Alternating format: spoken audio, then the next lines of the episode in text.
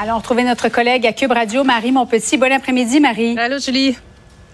Alors, après mon chef d'éragie plus tôt cette semaine, c'est au tour de Marc Tanguay d'annoncer au cours de la dernière heure qu'il ne va pas se présenter à la course à la direction du Parti libéral du Québec. Euh, dans cette déclaration, il écrit notamment ceci, La seule chose qui anime mon action est l'intérêt du parti. L'intérêt du parti, sauf que jusqu'ici, il n'y a personne qui se présente officiellement dans cette course à la direction. Est-ce que tu trouves ça préoccupant? En tant que députée, ancienne députée libérale? Ben écoute, c'est vraiment pas une bonne nouvelle pour le Parti libéral euh, du Québec parce que là, écoute, effectivement, il y a pas, il y a personne là, sur euh, sur la ligne de départ et au contraire, mm-hmm. euh, la, la, la, presque totalité de ceux qui avaient manifesté peut-être un intérêt, peut-être des intentions, qui réfléchissaient finalement, sont tous en train de se désister. On pense effectivement à Monsef Déragi, André Fortin également qui qui a fermé la porte il y a quelques semaines. C'est au tour de Marc Tanguay, le chef par intérim. Et il reste très peu non. Là. Il y a Frédéric Beauchemin, qui est un des députés du caucus, qui n'a euh, pas fermé la porte, là, qui laisse, je pense, qu'il tâte un peu le terrain.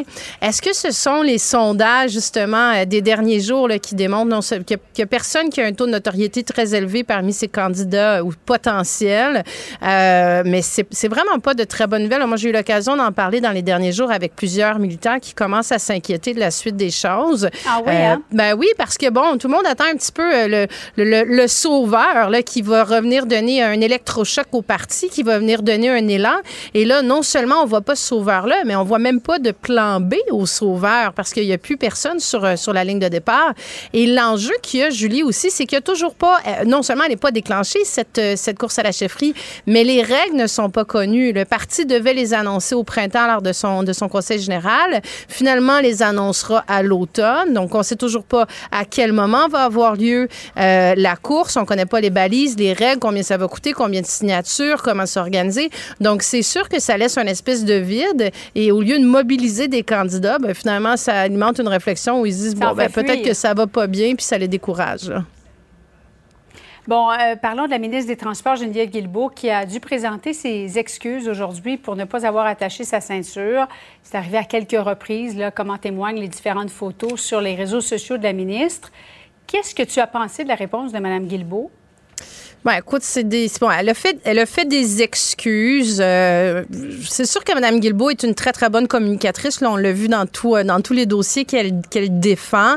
Euh, ça sonnait un peu faux là, quand elle dit bon, dans 99,9 du temps, je, je m'attache, je ne suis, je suis quand même imparfaite. Tu sais, la, la, ministre Guilbeault, elle a fait il y a quelques jours un, un appel à l'ensemble des, des citoyens sur la responsabilité, sur la prudence sur euh, la route, la sécurité routière.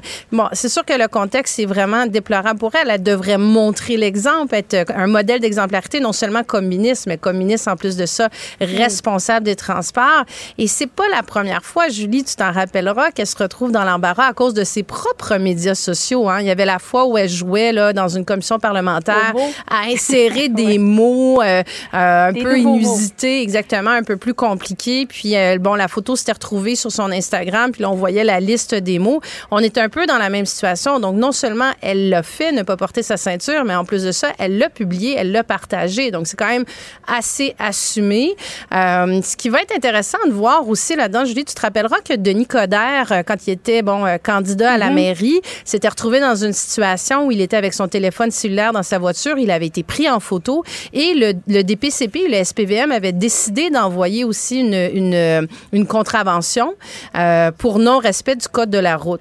Est-ce que ce sera fait dans le cas de, dans le cas de Mme Guilbeault? Ce sera intéressant de suivre comment, comment les autorités réagiront en ce sens-là.